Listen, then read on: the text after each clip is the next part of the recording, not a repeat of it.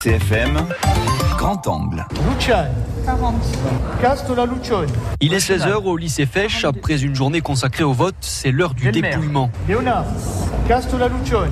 Une Roland. centaine de candidats et plus de 7000 Castro. votants dans les collèges et lycées de la cité Blanc. impériale, dont Louis Castola Lucioni vient de signer pour un deuxième mandat consécutif. J'étais déjà élu euh, durant les deux années précédentes. C'est une fierté de, de pouvoir représenter tout le monde et de porter les, les idées des uns et des autres euh, à la mairie. Elle aussi élève de terminale, Josefa Luciani siégera dans la maison carrée et elle a déjà des projets plein la tête. J'ai vu qu'on avait plusieurs branches et j'étais plus sur la culture et l'environnement. Comme à Ajaccio, il y a beaucoup de problèmes dans les transports et donc euh, je voulais euh, améliorer cela. Ensuite, euh, voir euh, si on pouvait faire des améliorations euh, pour euh, développer justement euh, la culture corse, surtout la langue, parce qu'elle est en train de mourir en quelque sorte, parce qu'il n'y a plus beaucoup de jeunes aujourd'hui qui euh, font de corse ou qui l'apprennent. Pierre-Antoine Léonard, dit 17 ans, a des idées pour faire bouger le monde culturel. Par exemple, là, on a eu une idée assez, assez pas mal de réouvrir le cinéma L'Empire pour euh, projeter des films, euh, des films du Festival de Cannes, euh, des vieux films, des films cultes, pour justement sensibiliser la jeunesse à une approche un peu plus,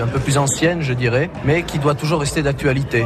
Ne pas oublier le, le passé. Ce Conseil des jeunes existe depuis 2016 et même s'il n'est qu'un organe consultatif, son rôle est devenu incontournable. Franck Dubernay, responsable du Conseil municipal des jeunes d'Ajaccio. Il a une vraie place parce qu'on s'est rendu compte que depuis deux ans, euh, que des orientations avaient été euh, quelquefois un peu euh, modifiées par rapport au rapport des jeunes. Une jeunesse totalement libre dans ses débats d'idées, mais quand même aiguillée par des adultes. Il n'y a aucune ori- orientation. Ils ont une réunion une fois par mois entre eux où ils débattent euh, sur des projets. Quand ils ont débattu, euh, on fait intervenir des directeurs euh, de services ou des agents des services compétents pour débattre de la faisabilité du projet, qu'elle soit financière, qu'elle soit foncière. Il n'y a aucune orientation, c'est plutôt eux qui vont ensuite orienter le conseil municipal. Et les bénéfices pédagogiques sont visibles, c'est ce que constate Cécile Moufrage, CPE du lycée Fèche. Au-delà de l'apprentissage de la, vraiment de la démocratie et la citoyenneté, c'est aussi permettre à des jeunes d'agir déjà en, en ou en femmes politiques soucieux